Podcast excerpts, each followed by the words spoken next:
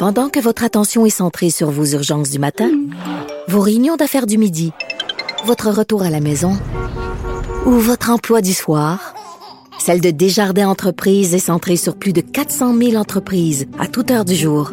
Grâce à notre connaissance des secteurs d'activité et à notre accompagnement spécialisé, nous aidons les entrepreneurs à relever chaque défi pour qu'ils puissent rester centrés sur ce qui compte, le développement de leur entreprise.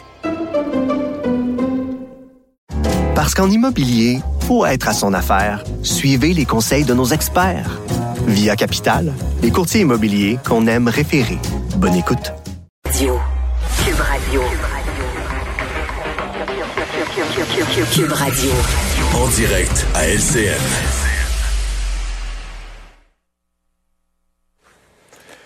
On retrouve Mario Dumont dans les studios de Cube Radio. Euh, Mario, le gouvernement Legault qui lance un appel aux 900 000 Québécois qui ne sont pas encore vaccinés.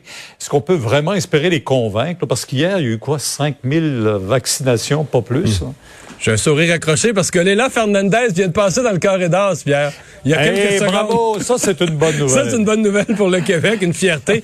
Mais oui, effectivement, le gouvernement part euh, vraiment dans un effort. Et monsieur, monsieur Legault, quand même, aujourd'hui, avait une espèce de langage plus conciliant, à dire là, il faut convaincre, on n'est plus dans la confrontation, on n'est pas à l'étape de chicaner. On voit que le virus, il est là, il est là pour un temps. On a besoin que nos gens soient vaccinés. Donc, c'est vraiment adressé là à ce, le dernier 13% des gens qui sont pas encore allés chercher leur première dose. Puis effectivement, avec le passeport, il y avait eu une recrudescence. Il y a des gens qui allaient chercher leur première dose, qui s'inscrivaient dans la démarche de vaccination.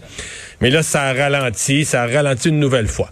En même temps, il y a un appel pour les travailleurs de la santé. Là, il y aura plus de, plus de passe pas juste les travailleurs qui sont en contact avec la clientèle. On a élargi après la commission parlementaire là, qui pendant deux jours avait étudié ça.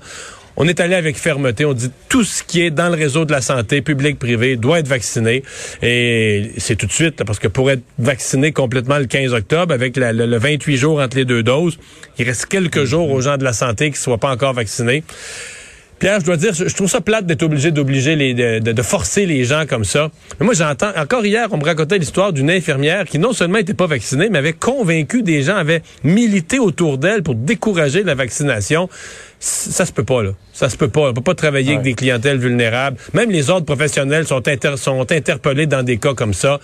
Et je pense que le gouvernement a pris la décision qui, qui s'imposait dans les circonstances. Puis l'affaire d'être 15 minutes en contact avec la clientèle, ça soulevait toutes sortes de questions. Je ne pas ça. Ben c'est ça, le concierge qui va d'une chambre à l'autre, mais qui est jamais aussi longtemps que 15 minutes. Mais tu sais, s'il se met à promener la COVID, ça marchait pas cette affaire-là. Il faut- il fallait être plus clair, Ouais. plus ferme, c'est ce qu'on a fait. On a entendu des maires plutôt sceptiques face aux euh, positions des partis fédéraux concernant le contrôle des armes à feu. Les maires ont bien fait aujourd'hui. Les maires des cinq plus grandes villes du Québec, il y a un problème de criminalité dans leur ville. Ils l'ont dit haut et fort. Ils ont ramené le débat à la bonne place.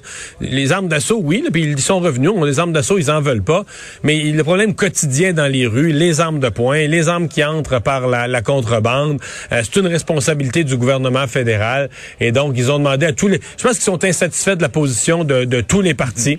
Et ils ont demandé aux partis d'abord d'aborder ce sujet-là de front, de l'aborder mieux et de prendre des, euh, des positions claires.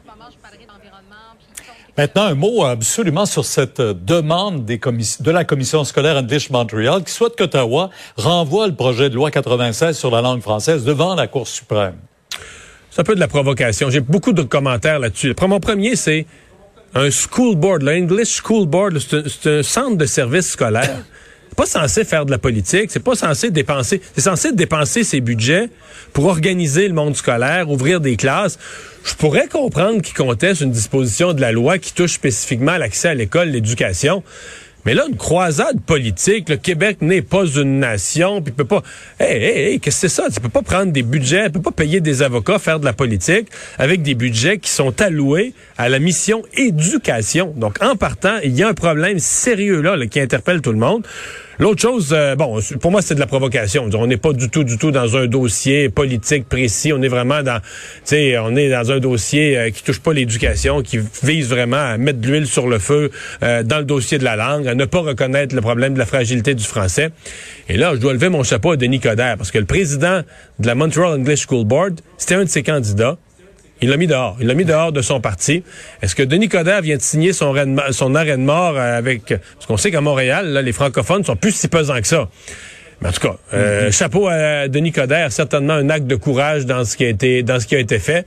Mais à mon avis, il va euh, du côté de la communauté anglophone et allophone, il va peut-être brasser son navire va peut-être se faire brasser dans les prochains jours. Là. Mario, on rappelle cette victoire. Hein? Il faut quand même le souligner, ça vaut la peine. Elle est maintenant dans le carré d'as, là? Absolument. Fernandez? Oui, absolument. Parfait, c'est merveilleux. Merci. Au revoir. Au revoir à demain.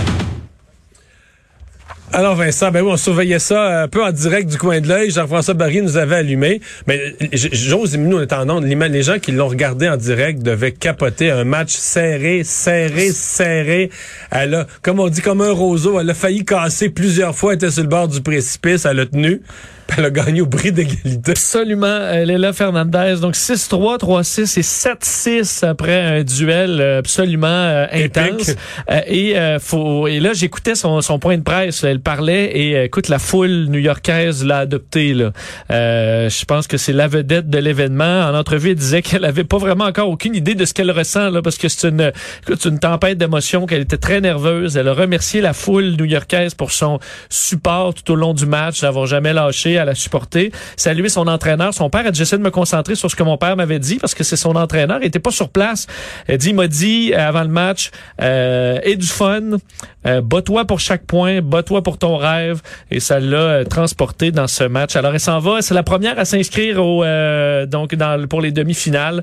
Alors, elle va affronter, je pense, que c'est soit la deuxième ou la huitième mondiale. Alors, c'est pas Mais fini. elle vient de battre la cinquième mondiale. Oui, puis elle a battu Naomi Osaka. Alors, écoute, où va-t-elle s'arrêter? Mais toute une histoire, alors tout un tour tournoi à suivre. À 19 ans, 19 ans, elle l'a eu, elle a eu hier. Ouais, elle a eu hier. Merci Vincent.